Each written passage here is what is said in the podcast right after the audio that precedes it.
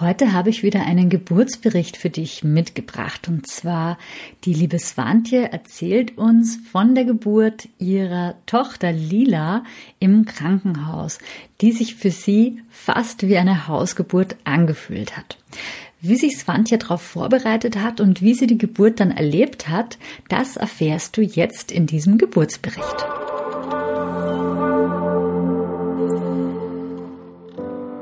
Hallo und herzlich willkommen beim Podcast zur mentalen Geburtsvorbereitung. Hier bekommst du Empowerment für deine Schwangerschaft und Geburt. Mein Name ist Nives Haag. Ich unterstütze Schwangere dabei, mit mentaler Geburtsvorbereitung eine selbstbestimmte und bestärkende Geburt zu erleben. Und ich bin selbst Mama von zwei Kindern. Wenn du neu hier im Podcast bist, dann hör unbedingt erstmal in den Podcast-Trailer hinein, in die Folge 0, damit du erfährst, warum es diesen Podcast gibt und was dich hier erwartet.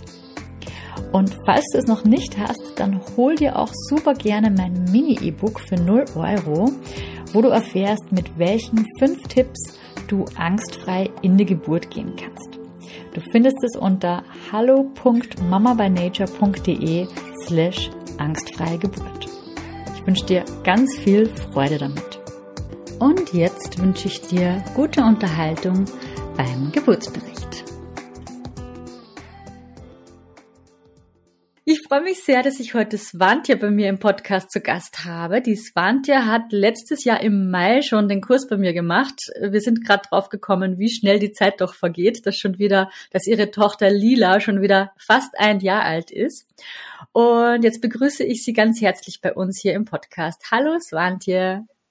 Hallo liebe Nivis, vielen Dank, dass ich hier sein darf und äh, meine Geschichte erzählen darf, nachdem ich so viele schon gehört habe auf deinem schönen Podcast. Ja, sehr schön. Das freut mich auch total. Und das ist auch lustig, dass du das sagst, dass du schon viele Geburtsberichte gehört hast, weil das ist meistens so, dass die Mamas, die bei mir im Podcast sitzen, diejenigen sind, die auch vorher im Podcast die Geburtsberichte von den anderen Mamas gehört haben. Und wahrscheinlich hat es dir auch in deiner Geburtsvorbereitung geholfen und deshalb bist du jetzt auch bereit, das, deine Geschichte zu teilen. Ganz genau. Also mir haben die Geburtsberichte unglaublich geholfen, die, die ich gehört habe, die, die ich gelesen habe. Und von daher habe ich auch sofort gedacht, ich mache, also ich habe meine Bericht fast schon den Leuten aufgedrängt, weil ich es auch so gerne mag, davon zu erzählen. Und ähm, ja, habe mich dann gefreut, als du gefragt hast, ob ich mir das auch vorstellen könnte. Und ähm, ja, ich fand es einfach so unfassbar bereichernd und daher möchte ich das einfach auch gerne teilen. Sehr schön. Ich freue mich schon sehr drauf. Magst du mal ganz am Anfang beginnen, wie es so, wie deine Reise losging, als du den positiven Schwangerschaftstest in deinen Händen gehalten hast. Was ging da so in dir vor? Ich habe den alleine erstmal gemacht bei ähm, meinen Eltern zu Hause. Es war nämlich an Weihnachten am 26. Ähm, Dezember.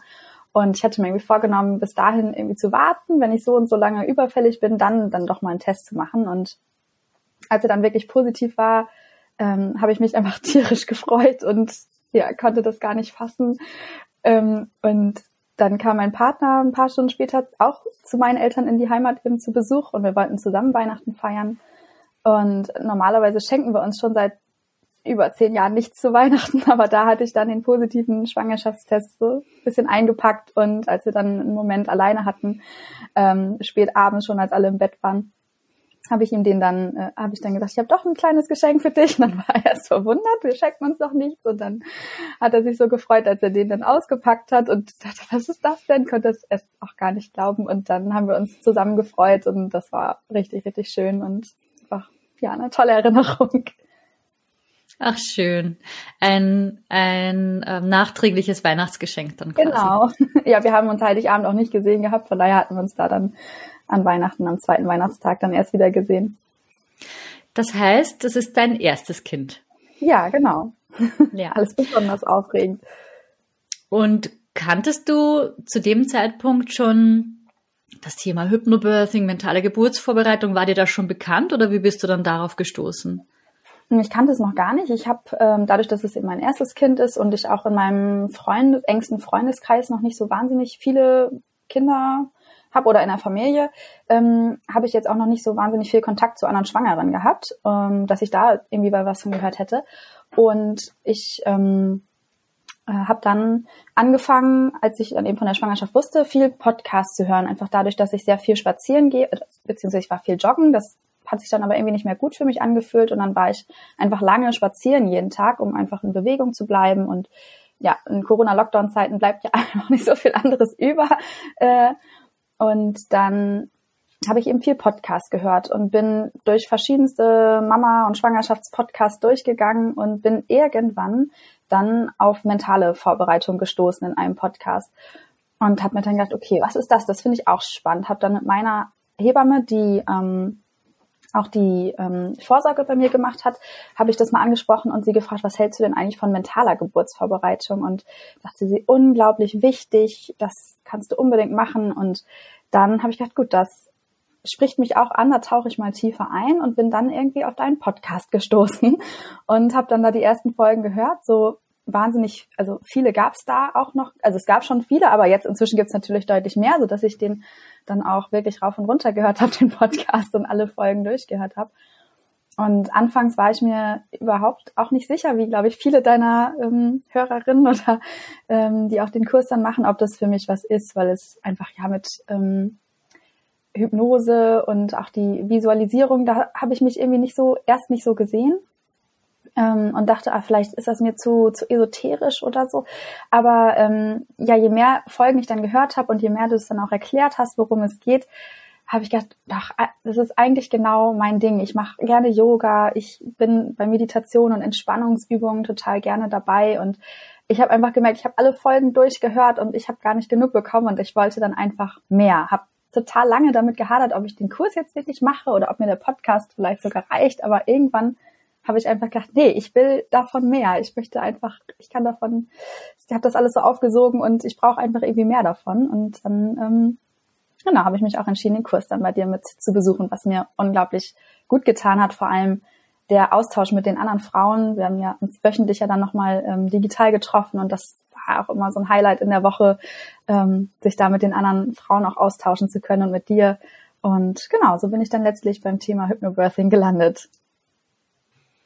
Ah ja, okay, sehr schön. Das finde ich ja nochmal sehr spannend, dass du erzählst, wie so deine Reise in die mentale Geburtsvorbereitung eigentlich angefangen hat. Also mit dem Podcast, erstes reinschnuppern, dann auch vielleicht so ein paar Vorurteile, weil das mhm. Thema Hypnose, das ist ja, glaube ich, wirklich in der Allgemeinheit noch so in uns verankert, dass das vielleicht irgendein Hokuspokus ist, der mhm, irgendwie genau. total abgefahren ist und eben, wie du sagst, esoterisch. Und ich glaube, man man, man muss da anfangs schon auch offen für das Thema sein. Und wenn man das dann ist, dann ist es auch relativ schnell klar, dass es mit Esoterik nichts zu tun hat, sondern mhm. dass es im Prinzip ganz einfache logische und psychologische Modelle sind, die da dahinter stecken. Aber so, das ist so das Bild in der Gesellschaft, ne, dass das mhm. ähm, was Esoterisches ist. Und auch, dass du den Gedanken erst hattest, ob der Podcast vielleicht ausreichend ist. Das mhm. haben ja auch ganz, ganz viele, die sich mit mir in Verbindung setzen. Ja, ich höre den Podcast, ich habe ein Buch gelesen, vielleicht mhm. ist das auch ausreichend. Äh, da fand ich es auch nochmal schön, dass du gesagt hast, der Austausch mit den anderen Frauen war für mhm. dich so wertvoll. Gerade in der Corona-Zeit, da hattest du das ja wahrscheinlich in echt genau. nicht so. Mhm. Und vor allem auch dieser Filter, dass du dich ja mit anderen Frauen getroffen hast, die ja auch so ticken wie du. Mhm. Also die ja auch an dem Thema interessiert sind, weil ich hatte zumindest die Erfahrung gemacht in meiner ersten Schwangerschaft, wenn ich jetzt in so einem klassischen Kurs war, zum Beispiel Aquagym für Schwangere, mhm. dann war ich, also damals war ich die Einzige, die sich mit dem Thema beschäftigt hat und mhm. bin total komisch angeguckt worden ja. von allen so, äh, was, was ja. machst du da? Ja, das und stimmt. Ähm, und im klassischen Geburtsvorbereitungskurs ist es halt auch meistens so, dass man vielleicht ein, zwei andere noch trifft, die mhm. ähnlich ticken. Aber bei Stark in die Geburt war es ja dann eben dieser Filter, okay, alle, die du da getroffen hast, die waren da eben auch so eingestellt und ähm, haben sich eben mental vorbereitet auf die Geburt. Ja, das, genau. glaube ich, ist nochmal ganz wertvoll, ne?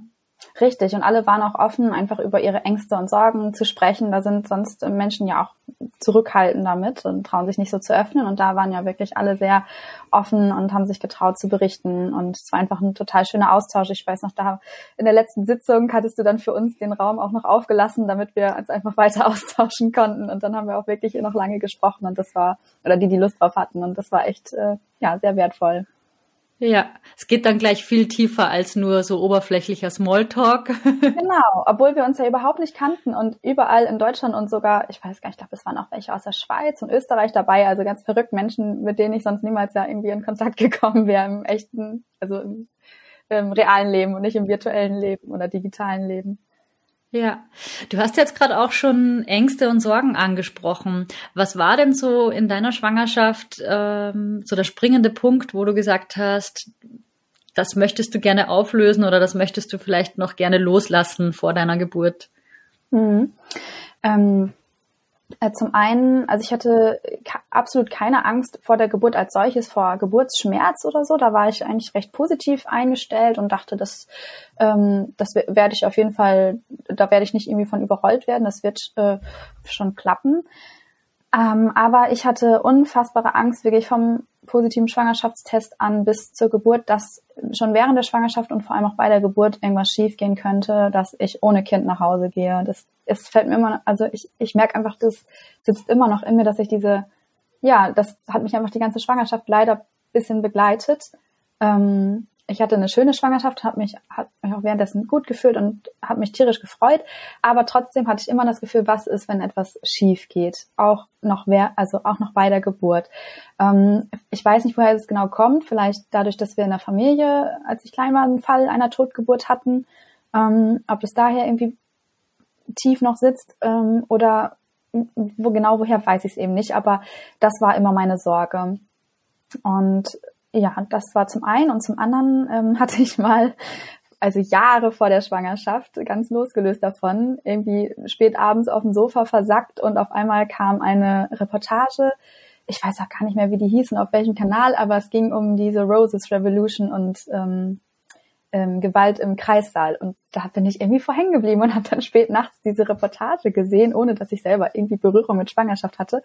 Und dachte, oh, was ist das denn? Das hat mich total gefesselt und gleichzeitig total schockiert. Da hatte ich noch nie vorher von gehört. Und ähm, das hat mich total ja schockiert, dass es irgendwie bei, gerade bei Geburten im Krankenhaus einfach auch manchmal, muss man ja sagen, nicht, nicht das ist ja nicht der Regelfall, aber äh, eben dazu kommt, dass Frauen da wirklich traumatisiert rausgehen und ähm, ja einfach Dinge passieren, die nicht mit abgesprochen sind oder die ähm, nicht so gewünscht waren. Und da äh, oder dass das Krankenhäuser auch einfach Unternehmen sind, die wollen, dass einfach auch Profit aus Geburten schlagen, beziehungsweise nicht Verluste damit machen finanziell. Und ähm, das hat mich irgendwie total schockiert. Und als ich dann selber schwanger war, habe ich nur gedacht, oh, ich möchte auf keinen Fall, dass irgendwie in einem Krankenhaus, was mit mir gemacht wird, wo ich nicht die Kontrolle drüber habe oder dem ich nicht zustimme und ich dann irgendwie vielleicht in einer Situation bin, in der ich mich nicht dagegen wehren kann oder mich nicht ähm, ja eben sagen kann, was ich jetzt möchte und dafür sorgen kann, dass es auch genauso passiert, weil ich ein bisschen hilflos bin, vielleicht unter der Geburt. Und das war eben meine andere Befürchtung. Und da kommen wir eben auch zu dem Ziel, was ich letztendlich hatte für meine Geburt und auch für ähm, den Hypnobirthing-Kurs letztendlich, also oder das war ja das Mittel, was mich dahin führen äh, geführt hat, ähm, eine selbstbestimmte Geburt zu haben. Also mein Ziel war nie, eine schmerzfreie Geburt zu haben, sondern wirklich eine selbstbestimmte Geburt, in der ich entscheiden kann, was wie wann mit mir gemacht wird, was wie wann ich mache und wie ich mir das eben vorstelle und ich nicht irgendwie hilflos in den Händen von Krankenhauspersonal bin und da einfach irgendwas über mich ergehen lasse, wo ich gar keinen Einfluss drauf habe. Das war eben meine zweite Angst so ein bisschen oder Sorge, mit der ich mich einfach beschäftigen wollte. Und du hast die Geburt von Anfang an in der Klinik geplant? Ähm, ich habe danach, also erst hatte ich das gar nicht in Frage gestellt. Das war irgendwie klar für mich. Wenn man ein Kind bekommt, dann macht man das im Krankenhaus, außer vielleicht meine Oma, die ihre Kinder damals zu Hause geboren hat.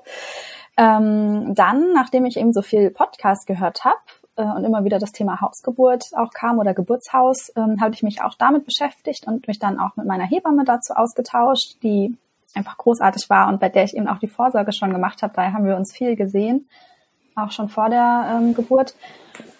Und die äh, sa sagte dann, ja, es ist in, in dem Ort, in dem ich wohne, eben oder in der Stadt ähm, schwierig, dass es eben nicht so viele ähm, Hebammen gibt, die Hausgeburten betreuen. Und alleine das zu machen, kam für mich in der ersten Geburt auf gar keinen Fall in Frage.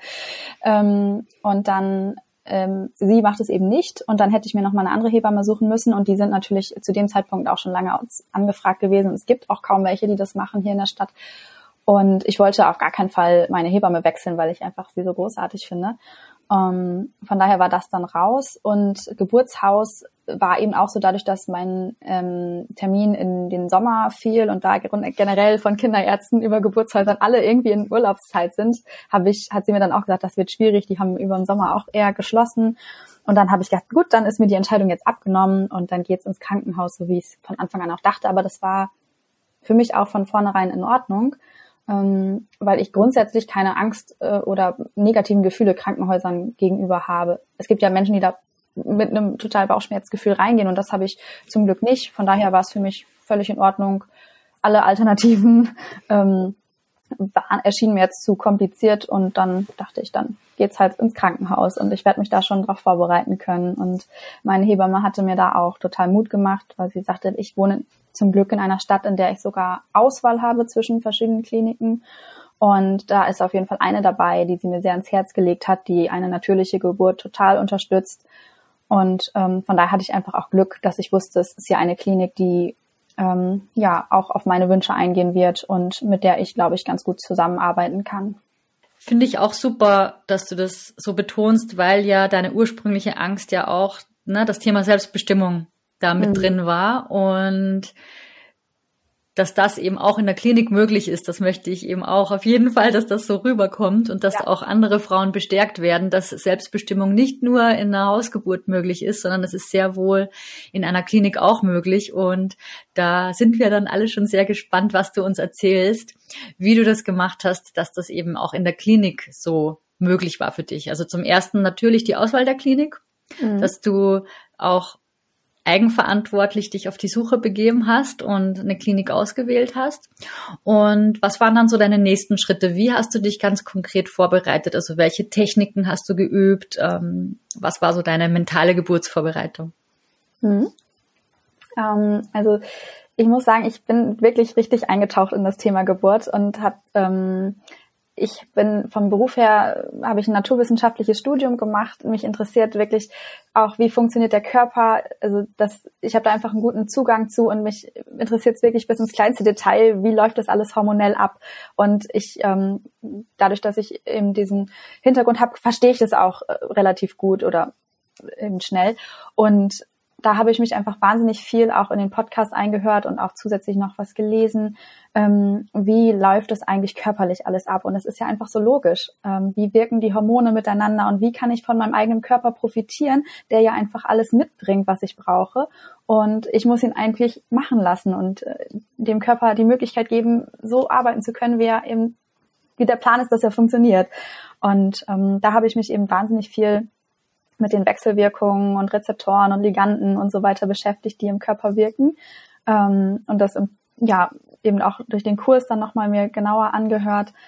Um, und das war die eine Sache, dass ich mich eben mit diesem ja ganz wissenschaftlichen Teil sozusagen beschäftigt habe. Ähm, und dann die andere Seite äh, mit der ja Entspannung, die ich einfach genutzt habe. Also ich habe viel die ähm, Meditation gehört. Ich hatte das Glück, dass ich, oder was heißt das Glück, aber es war eben so, für mich war es Glück, dass ich im Homeoffice dann arbeiten durfte, relativ ähm, schnell. Und dann war ich ein bisschen flexibel, dass ich zwischendurch auch Pausen einbauen konnte und mir ähm, die Meditation anhören konnte. Äh, ich habe, bevor ich den Kurs gemacht habe, schon mit dem Bodyscan gearbeitet ähm, und mit denen rauf und runter gehört. Und da habe ich dann immer gemerkt, das reicht mir nicht mehr, ich möchte mehr davon. Und der hat mir unglaublich gut getan. Äh, da habe ich zum Beispiel auch das erste Mal wirklich relativ früh schon die Kindsbewegung wahrgenommen während des Bodyscans und habe gemerkt, boah, da kann ich einfach so richtig in meinen Körper eintauchen und mich richtig wahrnehmen und auch mit dem Kind Kontakt aufnehmen. Und dann ähm, habe ich viel die Regenbogenmeditation gehört. Ähm, das war auch Thema im Kurs, äh, dass ich dabei tatsächlich eigentlich fast jedes Mal eingeschlafen bin und ich mich dann zwischendurch mal geärgert habe, dass ich das irgendwie gar nicht so schaffe, in diesen Trance-Zustand zu kommen. Aber irgendwann habe ich dann auch gemerkt, dann ist es einfach so, dann habe ich trotzdem eine entspannte Zeit und ähm, kann trotzdem profitieren von der Meditation. Hm, habe damit viel versucht zu üben. Dann habe ich natürlich mir auch die Atemtechniken angeschaut und geübt. Damit kam ich relativ schnell gut klar mit den Atemtechniken. Ich habe äh, auch während der Schwangerschaft und schon Jahre davor sehr viel Yoga gemacht und von daher kam mir das irgendwie auch zugute, dass ich die relativ ohne Probleme sofort umsetzen konnte und auch anwenden konnte und auch in meine Yoga-Praxis dann mit einbezogen habe oder äh, morgens oder abends im Bett dann nochmal gemacht habe oder tagsüber auch während des Spazierengehens teilweise ähm, und konnte das ganz gut in den Alltag einbinden. Oder wie du es auch ähm, vorgeschlagen hattest, die J-Atmung zum Beispiel auf der Toilette zu üben oder so. Ähm, das hat alles ganz gut geklappt. Dann habe ich am allerliebsten auch mit den Affirmationen noch gearbeitet. Ich habe ähm, oder ich, ich habe auch irgendwo eine kleine kreative ähm, Ader und habe mir dann mit Aquarell Karten gemalt und mit Handlettering da meine fünf Lieblingsaffirmationen draufgeschrieben und mir dadurch auch noch so visuelle Karten gebastelt, die ich dann ähm, mir jeden Abend auf den Nachttisch äh, gelegt hatte und dann immer, bevor ich ins Bett gegangen bin, angeschaut habe. Mm, und da war meine Lieblingsaffirmation, ähm, mein Körper weiß, was zu tun ist und ich höre auf die Signale meines Körpers. Oder ich, ich folge dem Weg meines Körpers. Ähm, so hieß sie, glaube ich. Und dann, ähm, ja, eben meine fünf Lieblingsaffirmationen, die ich am besten zugänglich fand, mir jeden Tag wieder angeschaut und laut ähm, aufgesagt. Ähm, was mir sehr geholfen hat, als ich einmal eine Zeit hatte, in der ich mir wirklich ein bisschen Sorgen gemacht habe, weil ähm, meine Tochter schon sehr früh, zweieinhalb Monate vor Termin, ziemlich tief gerutscht war und sich ähm, ja schon anstand, dass sich der Gebärmutterhals verkürzt ähm, und ich dann auch wirklich regelmäßig zu Screenings musste zum Ausmessen, dass ähm, der eben das Gewebe standhält dem Druck und ich dann auch wirklich eine Zeit lang nur liegen sollte. Ähm, als das als das als erstes diagnostiziert war, habe ich mir natürlich schon sehr viel Sorgen gemacht und ähm, hatte auch ähm, ja irgendwie relativ früh schon ziemlich viel Übungswehen und immer einen harten Bauch. Da habe ich dann auch viel diese angstauflösenden Meditationen gehört und das hat mir unfassbar geholfen, mich wieder zu erden und wieder positiv daran zu gehen und mich da einfach zu entspannen und nicht in so einer Sorge die ganze Zeit zu sein. Und ähm, ja, das Gewebe hat standgehalten, wirklich wochenlang. Und dann hatte ich irgendwann auch keine Sorge mehr und dachte mir dann auch, wenn es dann jetzt passiert, dann ist es auch nicht mehr so schlimm, wenn jetzt die Geburt kommt. Und dann konnte ich auch wieder, bin ich auch wieder normal spazieren gegangen und überall hingegangen und Fahrrad gefahren und was weiß ich alles. Aber in der Zeit, in der ich mir Sorgen gemacht habe, dass vielleicht eine Frühgeburt anstehen könnte, haben mir die angstauflösenden Meditationen wirklich sehr viel geholfen, um eben mich nicht da in der Sorge zu verlieren. Genau, und dann, ja, was habe ich noch gemacht? Genau, die Geburtsberichte. Also ich hatte die nicht nur auf deinem Podcast alle gehört, die es zu dem Zeitpunkt gab.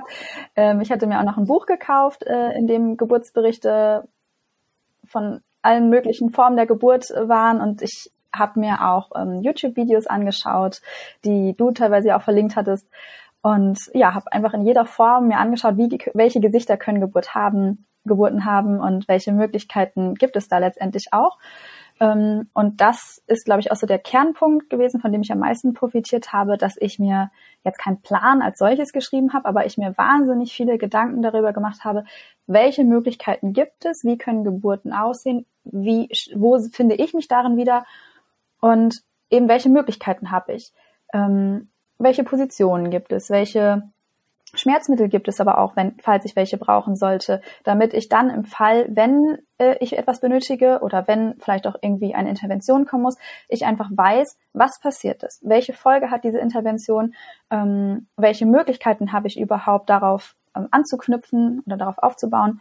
Und ja, dass ich einfach weiß, wenn mir im Krankenhaus zum Beispiel etwas empfohlen oder angeboten wird, was ist das überhaupt und welche Auswirkungen hat das? Und welche Alternativen gibt es vielleicht dazu und mich damit einfach unfassbar viel auseinanderzusetzen, ähm, um dann für mich selber klar zu kriegen, wie stelle ich mir das vor, was möchte ich eigentlich? Und wenn das aber so und so nicht klappt, welche Alternativen könnte ich mir dann wiederum vorstellen? Und was möchte ich dann wählen? Und das habe ich für mich so ja eben gar nicht detailliert aufgeschrieben, aber ich habe es einfach mir zusammengesucht und zusammengesammelt, dass ich es für mich klar hatte und das eben auch mit meinem Partner äh, besprochen habe, dass der das eben auch genau weiß und dann falls ich nicht mehr in der Lage sein sollte, das so zu kommunizieren, dass er das dann eben übernehmen könnte.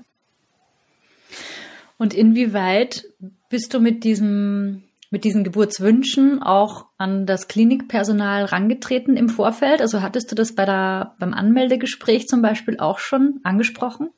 Mhm, das war total gut. Ähm, ich hatte einen Termin gemacht, dass wir ein telefonisches Anmeldegespräch machen konnten. Das äh, ging persönlich wegen Corona-Situationen leider nicht, aber ähm, telefonisch und das war total nett. Die Hebamme am Telefon hat sich richtig viel Zeit genommen, erstmal alles ähm, organisatorische durchzugehen und am Ende auch Raum für Fragen und Wünsche zu lassen.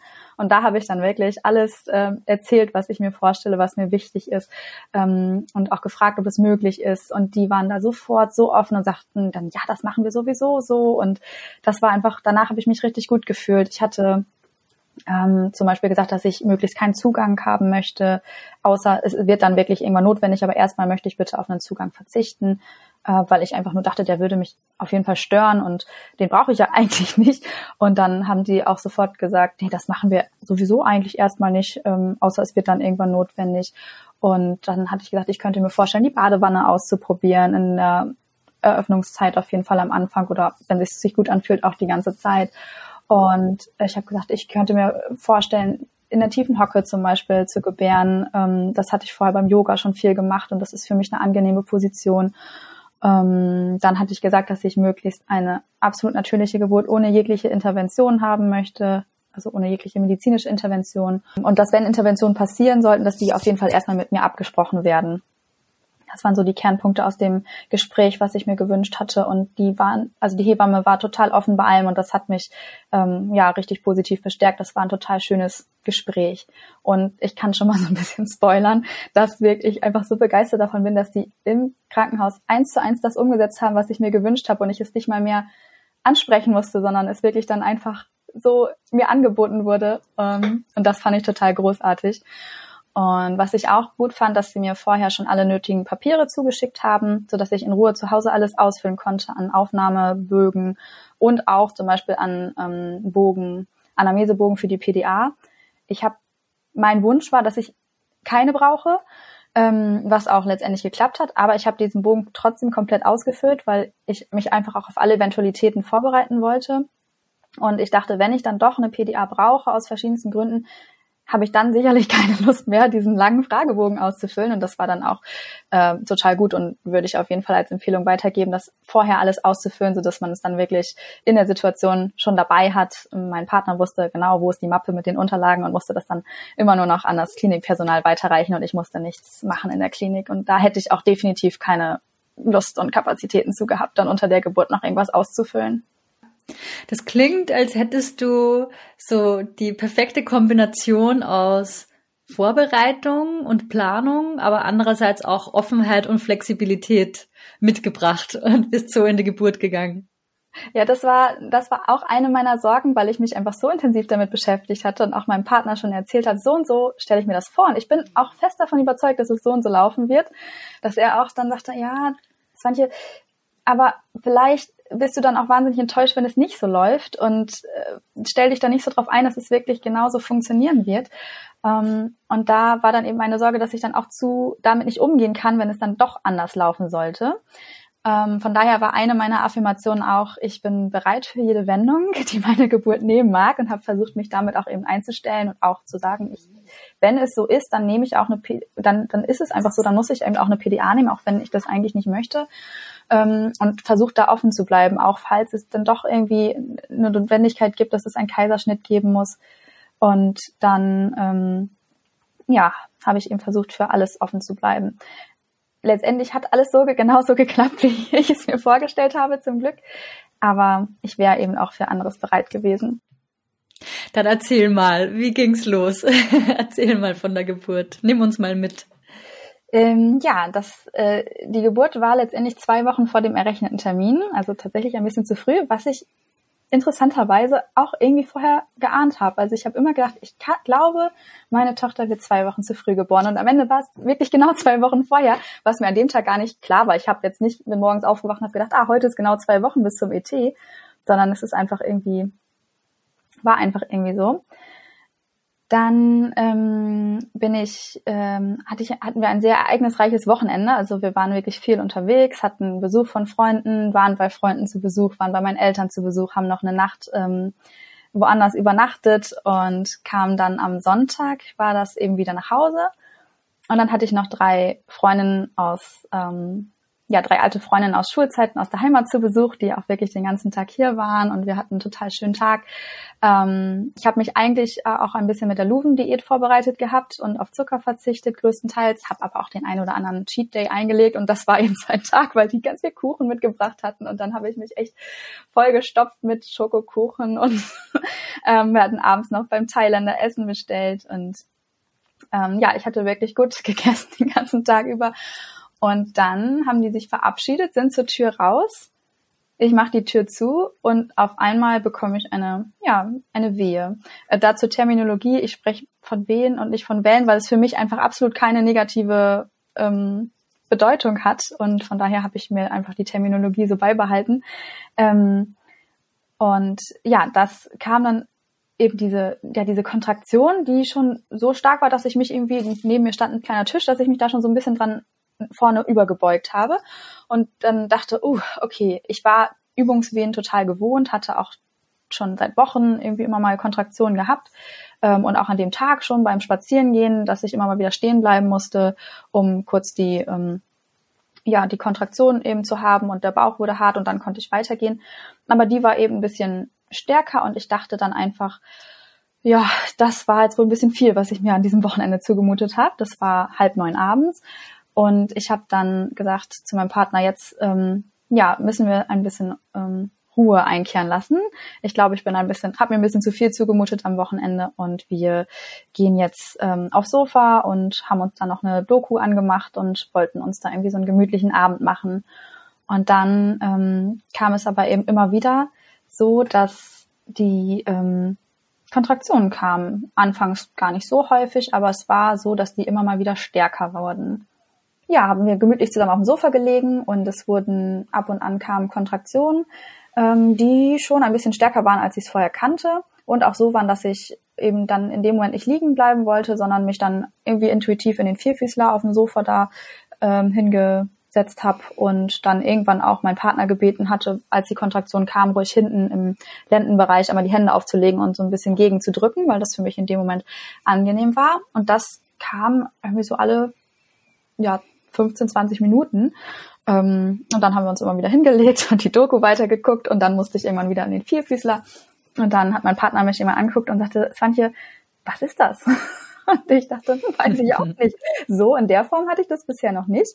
Aber wir warten einfach mal ab, machen ganz entspannt weiter, kuscheln und hier weiter und gucken irgendwie entspannt die Doku weiter und wir werden schon merken, was passiert irgendwie so in der nächsten Zeit. Entweder es legt sich wieder oder nicht. Und dann haben wir das auch eine ganze Zeit lang so gemacht und ich musste zwischendurch zur Toilette. Ich hatte zweimal richtig starken Durchfall dann, also irgendwie gefühlt hat sich der Körper total entleert und da dachte ich schon, oh, ich habe vorher auch schon mal gelesen gehabt, dass es passieren kann, dass sich der Körper vor der Geburt entleert. Ähm, und das ging aber irgendwie auch mit den, mit den Kontraktionen irgendwie einher, dass ich dann so ein bisschen Bauchschmerzen hatte und dann eben zur Toilette musste zweimal. Aber gut, dann immer wieder zurück aufs Sofa ähm, und entspannt.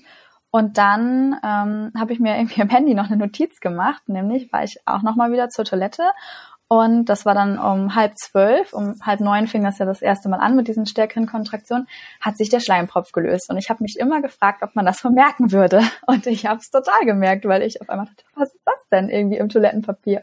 Ach, das muss der Schleimpropf sein. Und dann habe ich erst mal meinem Partner Bescheid gesagt, der noch auf dem Sofa war. Äh, tatsächlich scheint es wohl zeitnah loszugehen mit der Geburt. Also das ist es jetzt wohl wirklich. Ähm, und dann waren wir beide so, ja, okay, irgendwie habe ich auf so ein Gefühl gewartet, dass ich total nervös werde oder ja, einfach denke, oh Gott, oh Gott, jetzt geht's los. Aber es war einfach so, ah, okay, das ist jetzt der Scheinpropf. Dann kriegen wir wohl heute das Kind oder, oder morgen oder auf jeden Fall in den nächsten Stunden. Ähm, und das war irgendwie so völlig okay. Und ich, ich, also ich war da total rational. Das Einzige, was ich gedacht hatte, war, na toll, jetzt habe ich den ganzen Tag super viel gegessen und habe ein total anstrengendes Wochenende hinter mir. Ich bin total müde, es ist spät. Eigentlich möchte ich jetzt einfach nur schlafen. Hoffentlich habe ich genug Kraft und Energie jetzt für eine Geburt. Das war irgendwie so das Einzige, was ich dachte, was irgendwie negativ daran war. Ähm, und dann haben wir einfach so weitergemacht wie bisher Emil ist dann auch gar nicht ins Bett gegangen, sondern wir sind einfach zusammen irgendwie auf dem Sofa geblieben. Ich hatte ähm, ihn gebeten, nochmal so ein paar Sachen zusammenzupacken. Das meiste hatten wir vorher gepackt, aber irgendwie nochmal was zu essen einzupacken.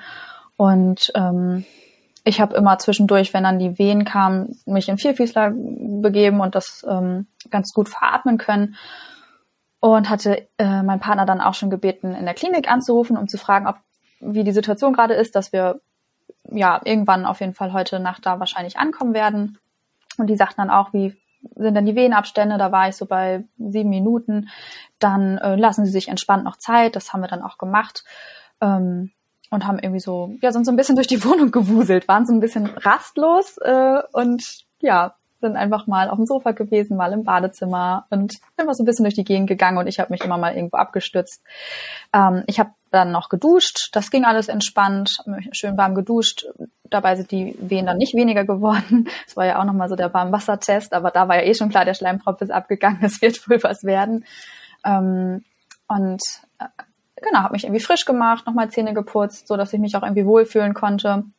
Das hat auch alles wirklich noch sehr gut geklappt. Und dann hatte ich mir irgendwie überlegt vorher, was, womit, worin würde ich mich wohl wohlfühlen, was möchte ich wohl in der Klinik anziehen, hatte das extra schon vorher, Wochen vorher gewaschen und zur Seite gelegt, ähm, habe das dann angezogen und dachte dann so, ja, jetzt gehe ich nochmal aufs Sofa, dann kam nochmal wieder eine Wehe und das, dann bin ich in den Vierfüßler nochmal gegangen und dann habe ich einfach gemerkt, dass es so nass an mir runterlief und nicht nur ein bisschen, sondern wirklich viel. Und dachte ich, oh, das muss dann wohl die Fruchtblase gewesen sein, die aufgegangen ist. Ich habe nicht dieses klassische Ploppen gehört, was manche Frauen beschreiben. Es war einfach nur wirklich eine Menge nass, irgendwie das Kleid und die Leggings runtergelaufen ist. Und ich dachte, na super, ich, gerade jetzt, wo ich mir das Outfit angezogen habe, was ich irgendwie mitnehmen wollte. Also so viel zur Planung. Ähm, das war aber völlig okay. Und dann äh, habe ich zu meinem Partner gesagt, dann möchte ich jetzt aber doch in die Klinik fahren, falls es jetzt doch dann nach dem Blasen Blasenaufgang stärker wird mit den Wehen, dass ich dann einfach schon vor Ort mal bin. Ähm, dann haben wir eben alles genommen, äh, ins Auto gepackt und dann ist es auch tatsächlich ähm, intensiver geworden nach dem Blasenaufgang mit den, mit den Kontraktionen. Und was ich unterschätzt hatte, ist, dass mir unfassbar übel geworden ist auf einmal. Also ich stand draußen im Auto an der frischen Luft und mir ist so übel gewesen. Und das wäre das nächste, was ich beim nächsten Mal unbedingt in die Kliniktasche packen würde. Eigentlich brauchte ich nichts aus dieser Kliniktasche, die ich gepackt habe. Wir haben sie sogar im Auto gelassen. Wirklich nichts. Aber was ich gerne dabei gehabt hätte, wäre eine Tüte, also irgend oder ein Eimer, woran ich mich übergeben könnte, weil mir ist so übel gewesen. Und ähm, dann die Autofahrt war sehr kurz, aber eigentlich eine der ja, negativeren Sachen der Geschichte, weil mir während der Autofahrt wirklich übel war und ich das Sitzen gar nicht mehr abhaben konnte. Also im Auto zu sitzen und dann den Gurt da drum. Ich wollte überhaupt nicht sitzen und liegen, einfach stehen oder ein Fühlfüßer sein, aber dieses Sitzen war für mich einfach gar nicht gut auszuhalten. Und dann haben wir noch eine Kopfsteinpflasterstraße. Äh, also das war wirklich unangenehm, darüber zu fahren und gleichzeitig mit dieser Übelkeit irgendwie klarzukommen. Ähm, zum Glück war es ja schon mitten in der Nacht und es war überhaupt kein Verkehr und wir haben einen ganz kurzen Weg zur Klinik, sodass wir echt schnell da waren und die Autofahrt dementsprechend nicht lange war.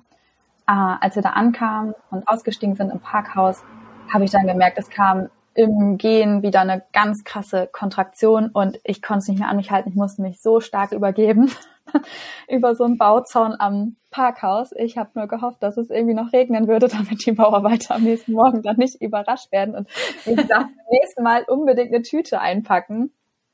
Ähm, aber ich habe mich, glaube ich, zwei, dreimal richtig stark übergeben müssen, bevor wir überhaupt in die Klinik reingegangen sind, dann draußen. Und dann ging es mir besser. Und da habe ich nur gedacht, okay, jetzt ist wirklich nichts mehr in mir drin. Oben wie unten habe ich komplett eine Entleerung sozusagen erfahren. Das ganze thailändische Essen und der Kuchen war draußen.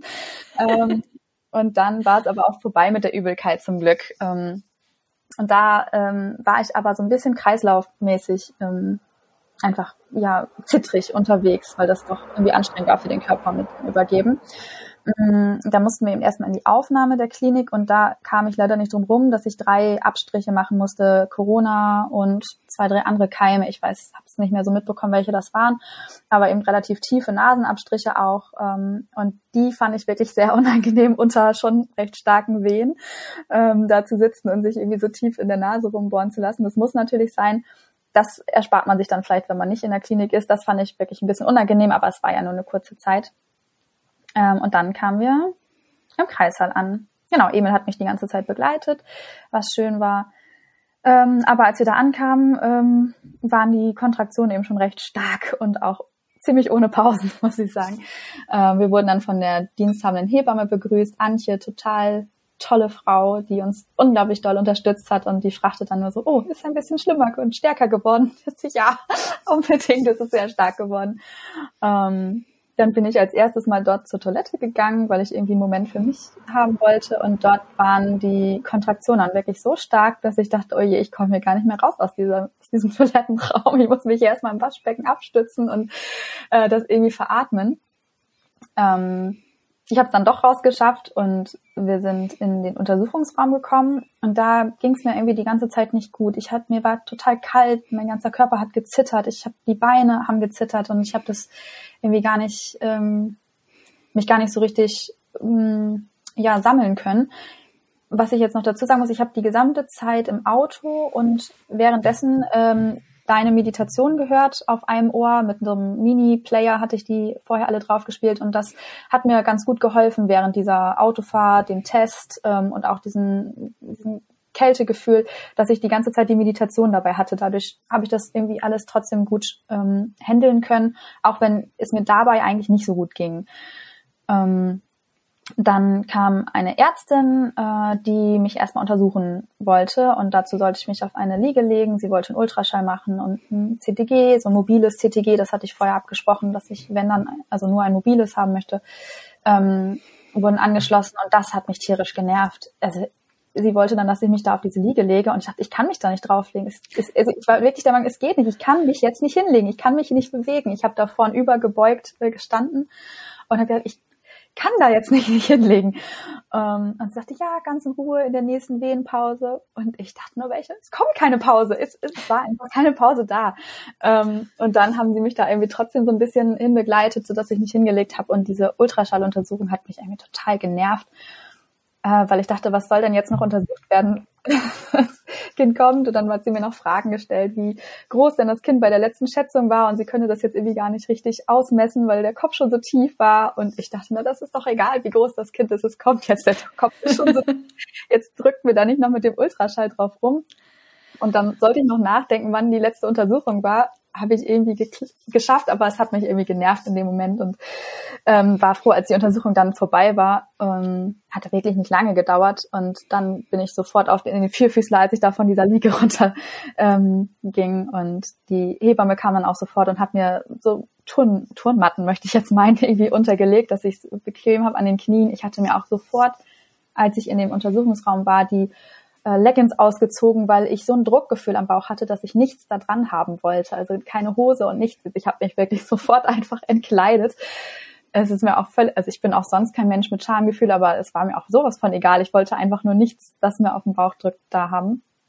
Und ich habe so gezittert und ich dachte nur, so schaffe ich die Geburt nicht, so möchte ich das nicht. Mir geht's gar nicht gut, mein Kreislauf ist total weg. Ich kann meine Oberschenkel nicht kontrollieren, ich bin einfach nur am Zittern die ganze Zeit. Äh, mir war total kalt.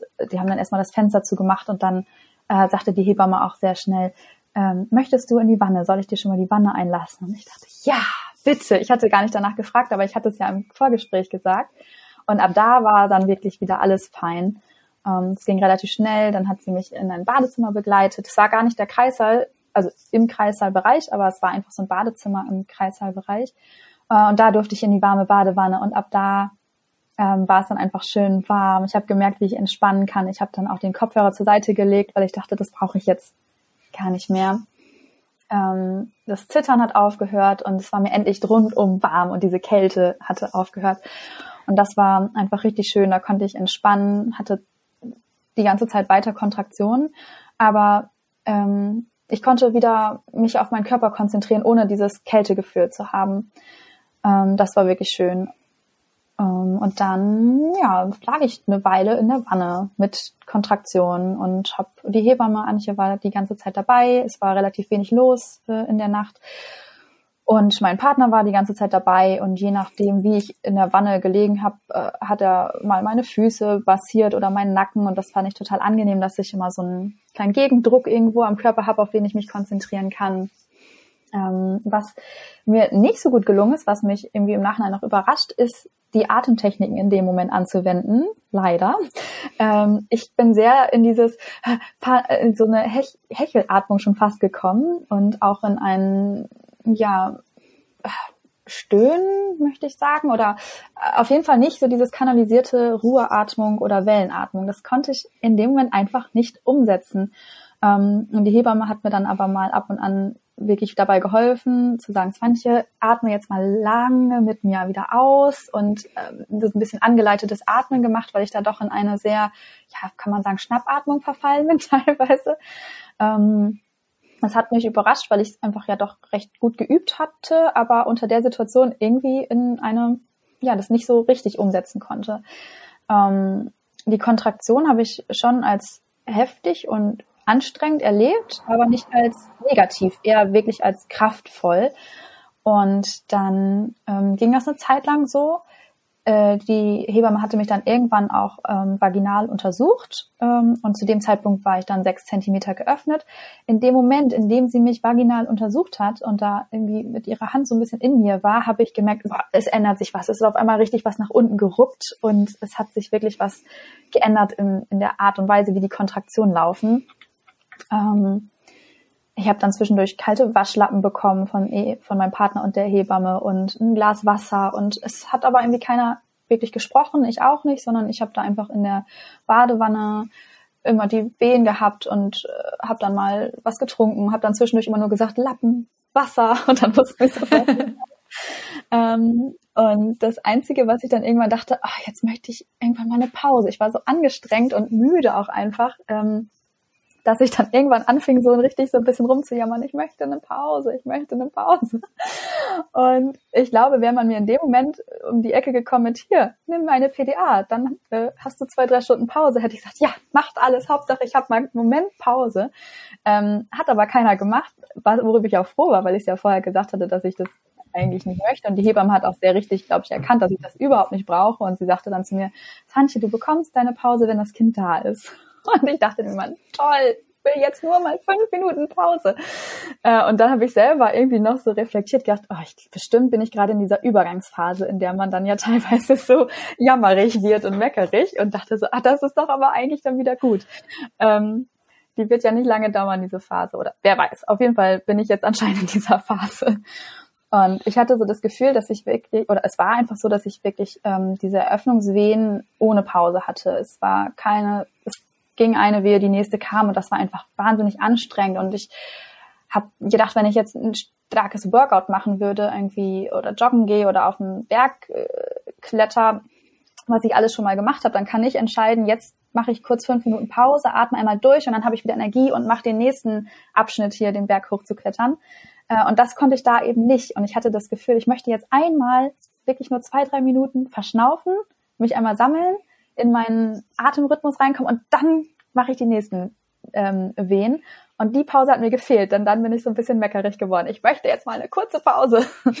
ähm, die kam aber nicht. Und dann habe ich wirklich gemerkt, ähm, wie es sich eben änderte und die Art der Kontraktion ganz anders wurde und es so kraftvoll nach unten gedrückt hat einfach. Und da wusste ich, okay, das müssen dann jetzt wohl die Presswehen sein. Ähm, bei denen ähm, hatte ich dann auch eine Pause. Also da kam immer eine intensive Wehe und dann war bestimmt, auch von meinem Gefühl, bestimmt drei Minuten Pause oder so und dann kam wieder die nächste. Und es war wirklich, also ich kann verstehen, warum man es Welle nennt. Es war wirklich, es baut sich auf und es gibt einen Höhepunkt und dann ist es wieder vorbei.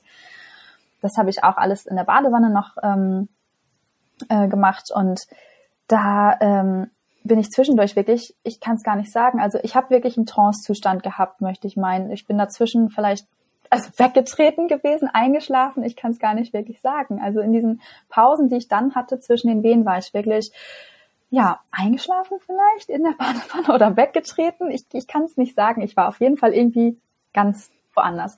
Was dann schön war und gut getan hat, sich zu erholen. Ähm, die Pressvenen waren unfassbar intensiv. Das war eine Kraft, die ich vorher überhaupt nicht kannte von meinem Körper. Ich habe auch in keinster Weise selber gepresst oder gedacht, jetzt muss ich pressen, sondern es hat einfach mein Körper gemacht und das war wirklich so, wie ich es vorher ähm, ja mir auch in den Affirmationen gesagt habe, mein Körper kann das und ich hätte es gar nicht verhindern können oder oder mitmachen können. Mein Körper hat einfach diesen unfassbaren Druck ausgeübt und diese Kraft. Äh, das finde ich auch im Nachhinein immer noch unfassbar faszinierend. Und ich habe dann ähm, gemerkt, wie ich, ich bin überhaupt kein lauter Mensch. Ich kenne mich so auch nicht, aber wie ich diese Kraft einfach nicht anders kanalisieren konnte, außer sie wirklich irgendwie rauszuschreien in irgendwelchen ähm, Oktaven, die ich von mir auch gar nicht kenne. Ähm, und das, ich dachte selber, oh Mann, das ist ganz schön laut. Es stört mich irgendwie gerade selber, dass ich so laut bin. Aber ich konnte nicht anders kanalisieren. Es war auch gar kein Schmerzschrei oder so, sondern es, ich habe es auch nicht schmerzhaft empfunden, sondern einfach so kraftvoll. Und das musste, dieser Druck musste irgendwie rausgelassen werden. Und dadurch ähm, kam es irgendwie so, dass ich den dann, ja, äh, so kraftvoll, also ich stelle mir das so ein bisschen vor wie so Gewichtheber, die eine ganz starke Hantel irgendwie stemmen im Fitnessstudio, die ja dann auch immer so laut aufschreien irgendwann, um diese Kraft äh, zu kanalisieren. Und so war es irgendwie bei mir gefühlt dann auch. Ähm, und ich habe dann immer gemerkt in diesen Entspannungsphasen, oh, jetzt, jetzt kündigt sich eine neue Wehe an, wie ich dann denke, oh nein, jetzt schon, jetzt schon, oh, ich will noch kurz die Pause haben, oh nein, jetzt kommt wieder eine Wehe. Ich dachte, nein, du, du sollst gar nicht, oder ich möchte gar nicht oh nein, oh nein denken, sondern ich möchte mich darüber freuen, dass die nächste Wehe kommt. Und habe es dann irgendwie so kanalisiert, dass ich irgendwie auf der Spitze der Wehe, wo ich dann ja sowieso das so raus, die Kraft so rausgebrüllt habe, einfach immer ganz laut, ja, so, also ja, einfach rausgeschrien habe, um dem Ganzen positiv zu begegnen. Ähm, ich habe auch versucht, das mit der J-Atmung die Kraft nach unten zu atmen. Das hat anfangs dann aber auch immer ganz gut geklappt, aber dann auf dem Höhepunkt der Wehe ist es dann doch aus mir rausgebrochen, dieses, dieses ja, ähm, laute rausbrüllen. Ich konnte es nicht bis zum Ende hin in mir behalten, diese Kraft sozusagen. Das war aber auch völlig in Ordnung. Ähm, und ich bin dann wirklich sehr schläfrig geworden in dieser Zwischenzeit in der Badewanne. Und die Hebamme sagte dann irgendwann, ja, vielleicht ich würde dich ganz gerne mal aus der Wanne rausnehmen. Ähm, ich habe das Gefühl, wir kommen hier nicht wirklich voran und es geht nicht wirklich weiter. Ähm, ich war da voll bei ihr, aber ich war in dem Moment einfach schon zu weggetreten, zu müde, zu schläfrig und war irgendwie so in meinem Trott da drin in der Badewanne. Habe selber gemerkt, irgendwie finde ich hier nicht so die richtige Position, aber hatte jetzt nicht mehr so die Energie zu sagen, okay, kein Problem, ich stehe hier auf und steige aus der Wanne raus. Ich dachte nur so, die ist verrückt, ich komme hier doch niemals wieder raus aus der Wanne. Aber sie sagt dann auch, ja, die, der Puls ähm, ist relativ schnell von dem Baby und ja, ich würde gerne mal versuchen, dass du aus, rausgehst aus der Wanne. Dann habe ich keine Anstalten gemacht, sondern war einfach weiter in meiner Zone in der Wanne drin und dachte, ja, schön, viel Spaß, ich komme hier, glaube ich, nicht raus. Ähm, dann hat sie mich da auch noch eine Zeit lang drin gelassen. Aber dann irgendwann sagte sie, komm, mit meinem Partner zusammen haben sie mich dann so ein bisschen hochgenommen und ich hatte nur Angst, dass mir an Land, sag ich mal, also außerhalb der Wanne wieder so kalt werden würde.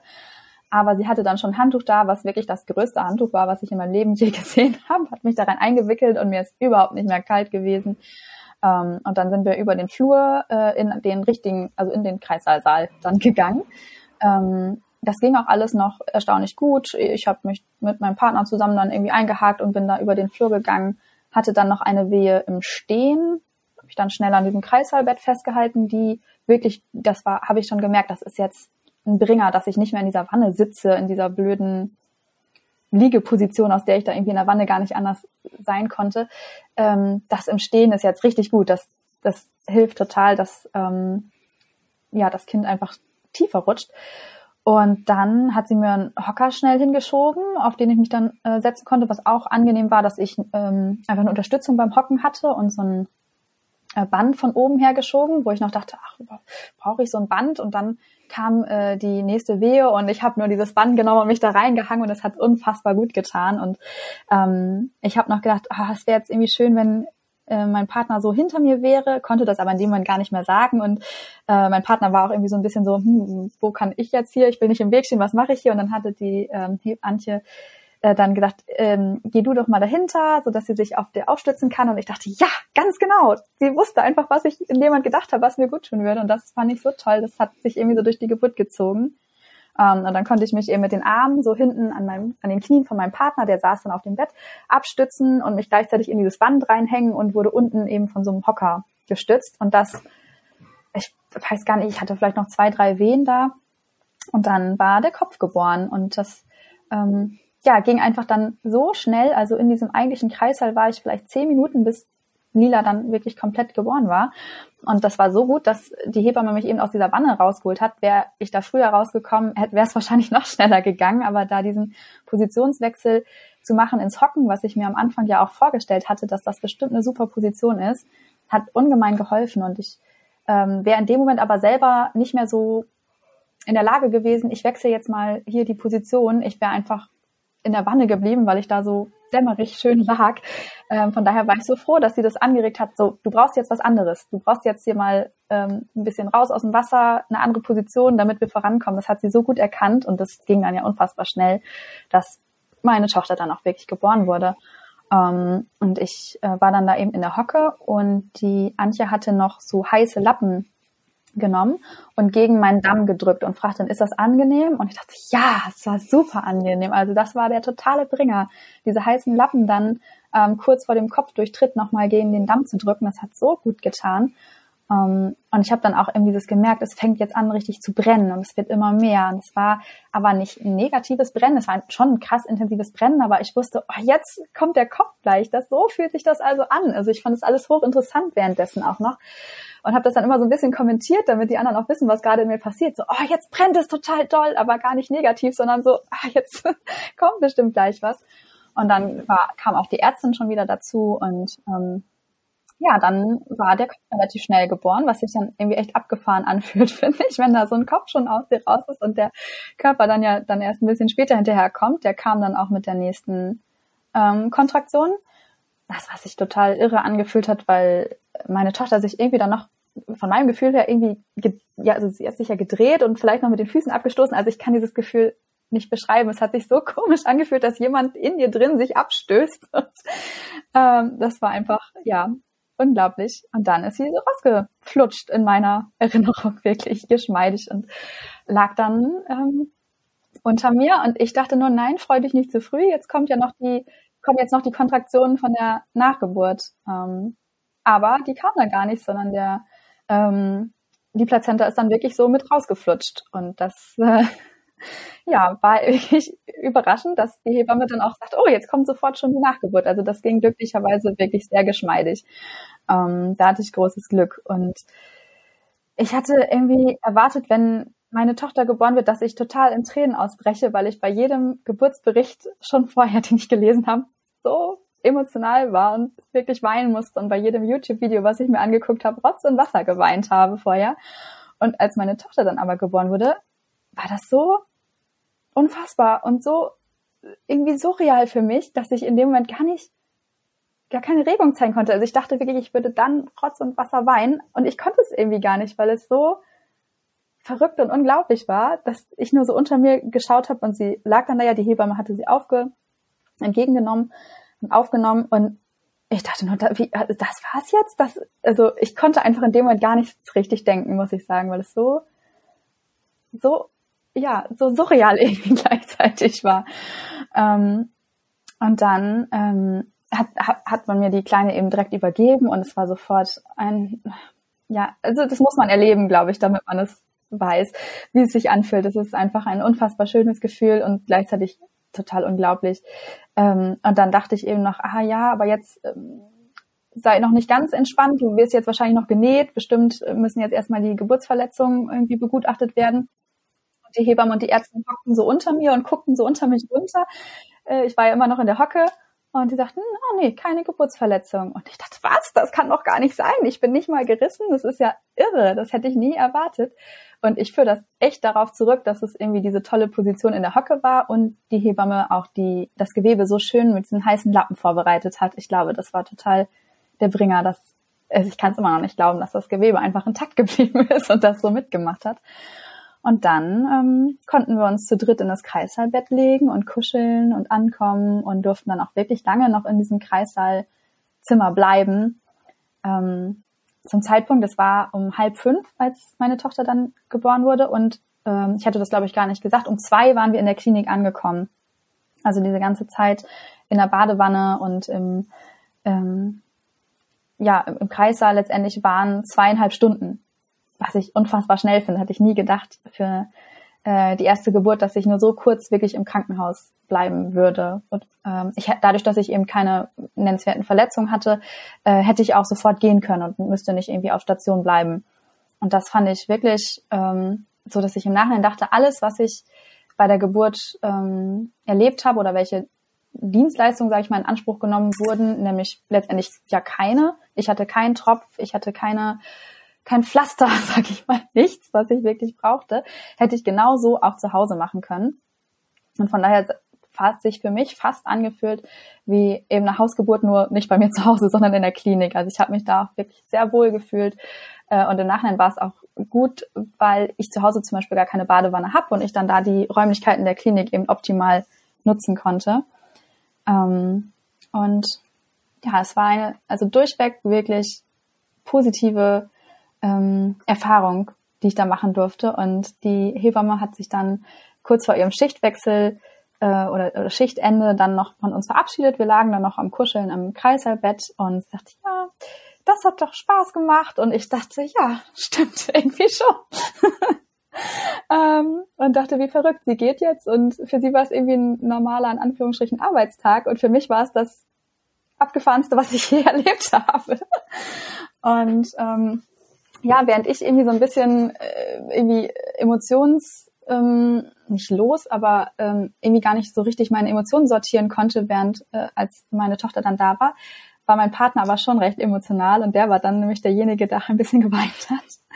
Und der ähm, sich dann irgendwie noch während ich hockte dann so nach, zu, nach vorne zu mir kam und mich angeschaut hat und sich einfach bei mir bedankt hat ähm, für diese kraftvolle Erfahrung, die er dann auch teilen durfte und wie toll ich das alles gemacht hatte. Und das war für mich äh, auch nachträglich noch der absolut schönste Moment in dieser Geburt, weil ich einfach gespürt habe, wie unfassbar beeindruckt er gerade von mir ist und wie stolz er auf mich ist. Und natürlich war er schon vorher stolz auf mich wegen anderer Sachen mal, aber noch nie aus so tiefstem Herzen. Ich hab, er hat sich einfach nur bedankt und ich habe einfach gespürt, wie, wie ich ihm gerade unfassbar imponiert habe und ihn unfassbar beeindruckt habe mit dem, wie ich das alles gemacht habe. Und das war so ein schöner Moment. Das hat mich auch so stolz gemacht und da habe ich mich einfach so unfassbar äh, wertvoll und kraftvoll und ja, einfach unglaublich gut gefühlt. Das war ja der schönste Moment mit dem natürlich, dass meine Tochter da war. Krass auch, wie bewusst du jeden Moment miterlebt hast oder zumindest das, was du jetzt so erzählt hast. Da waren ja ganz viele Details dabei, die, glaube ich, nicht jede Frau so bewusst wahrnimmt, wie du das jetzt erzählt hast. Ja, ich, ähm, genau, dass ich zwischendurch dann noch so reflektiere, okay, jetzt ist wohl die Übergangsphase, so das überrascht. Ja. Und gleichzeitig habe ich dann später mit meinem Partner mal darüber gesprochen, dachte, Moment, die Hebamme, der ich, die uns die ganze Zeit begleitet hat, der ich so unfassbar dankbar war, weil sie wirklich so toll alles an mir abgelesen hat, was ich gerade brauche und was ich möchte, ohne dass ich auch nur ein Wort sage. Ähm, ja, ich könnte sie nicht wiedererkennen. Ich könnte ihr nicht mal sagen, wie sie aussieht. Obwohl sie ja die ganze Zeit dabei war. Und da merke ich, okay, du musst irgendwie doch in dir drin gewesen sein. Ich kann dir nicht sagen, welche Haarfarbe sie hat, ob sie groß oder klein war. Ich würde sie niemals wiedererkennen, wenn man mir irgendwie ein Bild von mir, so eine Gegenüberstellung macht, sage ich mal, vielleicht schon, wer weiß, aber dass ich da gar nicht weiß, wie die aussieht, dachte ich da, okay, irgendwie muss es doch in so einer Zone gewesen sein, dass das mhm. alles an mir vorbeigerauscht ist. Ähm, das fand ich im Nachhinein dann doch irgendwie interessant. Ähm, ja, und ich kann nur abschließend sagen, ich habe schon direkt danach gedacht, was für eine Erfahrung. Ich kann es gar nicht erwarten, das nochmal zu machen. Ähm, und ich freue mich da wirklich drauf, wenn ich nochmal das Glück habe, so eine schöne Erfahrung machen zu dürfen. Und äh, mein Partner sagte dann nachträglich auch noch, Wahnsinn, Zwanche, das hätte ich nicht gedacht. Es war ja wirklich alles ganz genau so, wie du es erzählt hattest vorher, dass es so sein könnte und wie du dir das vorstellst. Und es war ja wirklich ganz genau so. Das hätte ich nie gedacht. Und ich dachte, ja, habe ich dir gesagt, dass es so sein wird. Und ich war dann am Ende natürlich auch total dankbar, dass es dann tatsächlich auch so geklappt hat, wie ich mir das vorgestellt habe. Und dass das, das Klinikpersonal das eben auch genauso umgesetzt hat, wie ich es mir eben vorher gesagt hatte, dass ich gerne die tiefe Hocke ausprobieren möchte, dass ich die Wanne ausprobieren möchte und ich gar nichts mehr sagen brauchte in der Klinik selber und dass mir sozusagen die Wünsche einfach so am Gesicht abgelesen wurden. Wobei ich natürlich auch wahnsinnig Glück hatte, so eine erfahrene Hebamme zu haben, die einfach ja so äh, empathisch war, dass sie, ich weiß immer noch nicht, wie sie es gemacht hat, dass sie einfach, ich habe gedacht, oh, das und das wird mir jetzt gut tun und sie hat genau das dann umgesetzt, ohne dass sie es wirklich sagen musste. Also das, äh, das, die hat wirklich, hat es drauf in ihrem Beruf. Super. Die Antje. Ja, genau. Das macht dann die Erfahrung, ne? Wahrscheinlich, ja. Die Hausgeburt in der Klinik. Ich glaube, so nennen wir die Folge, oder? ja, gerne. Also so hat es sich angefühlt. Ähm, es war wirklich eine kurze Zeit, mit der ich da war und ja, es war eine durchweg positive Erfahrung da im Kreissaal. Was würdest du jetzt rückblickend sagen, was dir am meisten geholfen hat von deiner Vorbereitung? Also wirklich, dass ich mich intensiv damit auseinandergesetzt habe, welche Möglichkeiten ich habe. Es hat mich sehr beruhigt, auch während der Geburt zu wissen, wenn ich doch das Gefühl habe, ich brauche jetzt ein Schmerzmittel, welche Möglichkeiten ich da habe und wel auf welche Schmerzmittel ich vorher schon wusste, zurückgreifen möchte, die ich dann aber einfach gar nicht brauchte. Ähm, und äh, eben auch vorher zu wissen, wie nutze ich meine Hormone, die mein Körper oder das Paket, was mein Körper mir mitbringt und wie kann ich mich vorher schon darauf vorbereiten, dass die Hormone optimal wirken können. Also diese, diese wissenschaftliche Herangehensweise ähm, und einfach dieses, ja, der Geburtsplan als solcher, sich damit intensiv auseinanderzusetzen. Was möchte ich? Ähm, wie möchte ich es, damit ich dann selbstbestimmt an die Geburt herangehen kann. Das hat mir am meisten geholfen. Und während der Schwangerschaft dann natürlich auch die Entspannungszeiten und die Meditation, um mich da wieder ein bisschen zu erden, falls, wenn ich mir mal mich in Sorgen oder so verloren habe. Ja. Okay. Also das heißt, ähm, im Prinzip waren das Dinge, die du im Vorhinein schon so verinnerlicht hattest, dass sie dich dann während der Geburt, also für mich kam das so rüber, dass du während der Geburt so ganz automatisch mhm. einfach mhm. deinen Körper machen hast lassen und einfach dieses tiefe Vertrauen hattest, dass das genauso, wie der das jetzt macht, genau. dass das genauso richtig ist. Ja, und das äh, habe ich auch absolut so empfunden und erlebt, dass mein Körper einfach wahnsinnig kraftvoll ist. Ich gleichzeitig überrascht davon war, wie mein Körper dann doch reagiert, aber ich mich einfach darauf eingelassen habe, mit dem Körper mitzuschwimmen sozusagen und den Körper einfach machen zu lassen, was ja einfach auch beruhigend ist, dass man während der Geburt eigentlich gar nicht wirklich was machen muss. Also der Geist kann wirklich sich zurücklehnen ähm, und den Körper arbeiten lassen. Genauso ist es wirklich. Und der Körper macht es, ob du willst oder nicht, der macht es einfach. Ja. Ja, ist die gute Nachricht, aber auch gleichzeitig oftmals die Schwierigkeit, dass man den dann auch machen mhm. lässt, ne? Ja, das stimmt. Hört sich leichter an, als es dann wirklich vielleicht manchmal ist, den Kopf so auszuschalten, ja. Und was würdest du jetzt anderen Mamas raten, die jetzt gerade zuhören und die jetzt gerade schwanger sind? Dein mhm. Top-Tipp? ja, ähm, es ist ja immer sehr individuell, deswegen kann ich da gar niemandem so den, den ultimativen Tipp geben. Das muss jeder für sich selber wissen. Aber was ich unbedingt empfehle, ist, sich wirklich frühzeitig eine Hebamme zu suchen. Ähm, was du auch schon sagtest, direkt mit dem positiven Schwangerschaftstest, weil ich einfach gemerkt habe, wie sehr meine Wochenbett- und, und Vorsorgehebamme mich eben auch unterstützt und bekräftigt hat, wie unglaublich mir das geholfen hat. Ähm, vielleicht findet man ja auch sogar, wie ich, eine Hebamme, die die Vorsorge übernehmen kann. Das fand ich auch sehr schön, weil ich mit ihr einfach nochmal intensiver sprechen konnte als mit meiner, ähm, als mit der Frauenärztin, die einfach sich nicht so viel Zeit genommen hat, außer für die Ultraschalluntersuchung dann eben, weil sie auch einen straffen Zeitplan hat.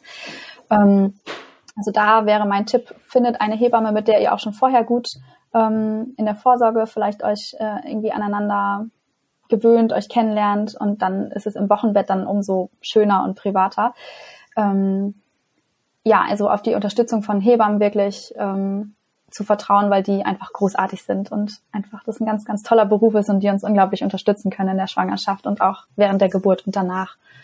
Ähm, und der nächste Tipp ist ja wirklich einfach auf den Körper zu vertrauen und den Körper machen lassen und daran zu glauben, dass der Körper dafür wirklich gemacht ist, Geburt ähm, zu können und dass der Körper es einfach weiß, dass ihr es nicht wissen müsst, sondern euer Körper schon genau weiß, was zu tun ist und man ihm nur die Möglichkeit geben muss, natürlich arbeiten zu können, ohne irgendwelche ja. Störungen. Ja, wunderschön, äh, wunderschöne Abschlussworte.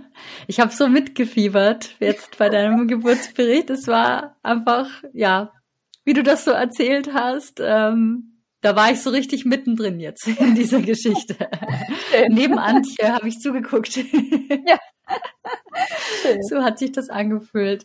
Vielen, vielen Dank, dass du uns hier mit, äh, mitgenommen hast ähm, ja. und von deiner Geburt berichtet hast. Und ähm, ich glaube, es können sich so viele Frauen in dich hineinversetzen, na, wie du deine Schwangerschaft erlebt hast und ich glaube, es bestärkt ganz, ganz viele Frauen. Wie du das angegangen hast mit dem, mit dieser Einstellung, ne? einerseits dieses faktenbasierte, rationale, wissenschaftliche, aber andererseits dann trotzdem dich fallen lassen zu können, dich darauf einlassen zu können und äh, deinem Körper zu vertrauen und zu entspannen.